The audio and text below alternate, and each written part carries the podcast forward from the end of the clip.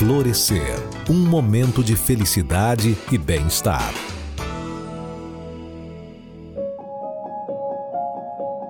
Olá!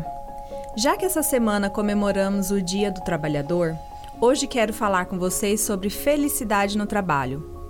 É possível ser feliz no trabalho? Não posso afirmar que todas as pessoas são felizes em seus trabalhos, mas sortudo é quem consegue ser.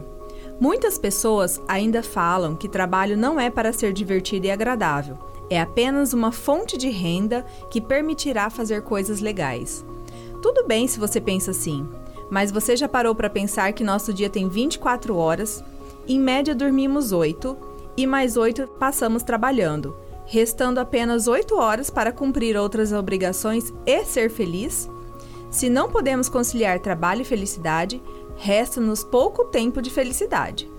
Será que é realmente vantajoso trabalhar 11 meses sem alegria para ter um mês de bons momentos nas férias? Por isso, sugiro que você não perca tempo. E para começar, cultive boas relações no seu ambiente de trabalho. Fazer coisas legais com pessoas que você gosta é realmente recompensador. E se você não estabelecer relações de amizade no trabalho, tudo bem, Ainda assim, tenha uma postura positiva com seus colegas e gestores. Seja cordial, não responda de forma atravessada e mantenha o respeito com outros profissionais. Evite fofocas e perseguições. Dessa forma, você já contribui para a construção de um ambiente saudável, seguro e feliz que todos nós desejamos.